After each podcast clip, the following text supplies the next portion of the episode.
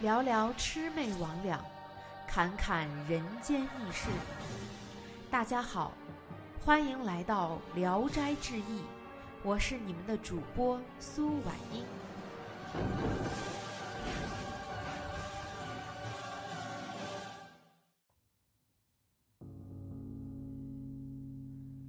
陆判，临阳人朱尔旦，字小民。性情豪放，但他生性迟钝，读书虽然很勤苦，却一直没有成名。一天，朱尔旦跟几个文友一块喝酒，有人就跟他开玩笑说：“哈，你以豪放闻名，如能在深夜去十王殿，把左廊下那个判官背了来，我们大家就做东请你喝酒。”原来。临阳有座十王殿，殿里供奉着的鬼神都是木头雕成的，装饰的栩栩如生。在大殿东廊里，有个站着的判官，绿色胸膛，红色胡须，相貌尤其狰狞凶恶。有人曾听见夜里两廊里传出审讯拷打的声音。凡进过这殿的人，无不毛骨悚然。所以大家提出这个要求来为难朱尔旦。朱尔旦听了一笑而起，径自离席而去。过了不久，只听门外大喊：“我把大胡子宗师请来了！”大家刚站起来。朱尔旦背着判官走了进来。他把判官放在桌子上，端起酒杯来，连敬了三杯。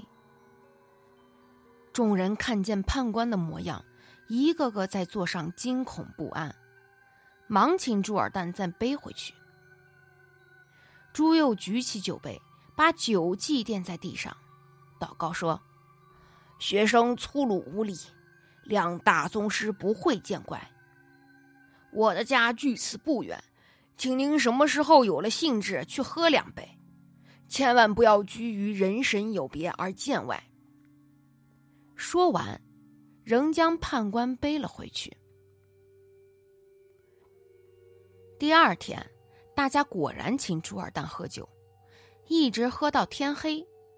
朱尔旦喝得醉醺醺的回到家中，酒瘾没过，他又掌上灯。一个人自斟自饮。忽然，有个人一掀门帘走了进来。朱尔旦抬头一看，竟是那个判官。他忙站起身来说：“呀，看来我要死了。昨晚冒犯了您，今晚是来要我命的吧？”判官大胡子一动一动的，微笑着说。不是的，昨晚承蒙你慷慨相邀，今晚正好有空，所以特来赴你这位通达之人的约会。朱尔旦大喜，拉着判官的衣服，请他快坐下，自己起来刷洗酒具，又烧上火要温酒。判官说：“天气暖和，我们喝凉的吧。”朱尔旦听从了，把酒瓶放在桌子上，跑了去告诉家人置办菜肴水果。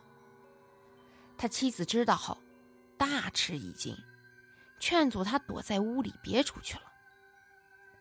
朱尔旦不听，立等他准备好菜肴，然后端了过去，又换了酒杯，两个人便对饮起来。朱尔旦询问判官的姓名，判官说。我姓陆，没有名字。朱尔旦跟他谈论起古典学问，判官对答如流。朱尔旦又问他：“您懂得现实的八股文吗？”判官说：“好坏还是能分辨出来的。阴间里读书作文跟人世差不多。”陆判官酒量极大，一连喝了十大杯。朱尔旦因为已喝了一整天，不觉大醉，趴在桌子上沉沉而去。等到一觉醒来，只见残烛昏黄，鬼客已经走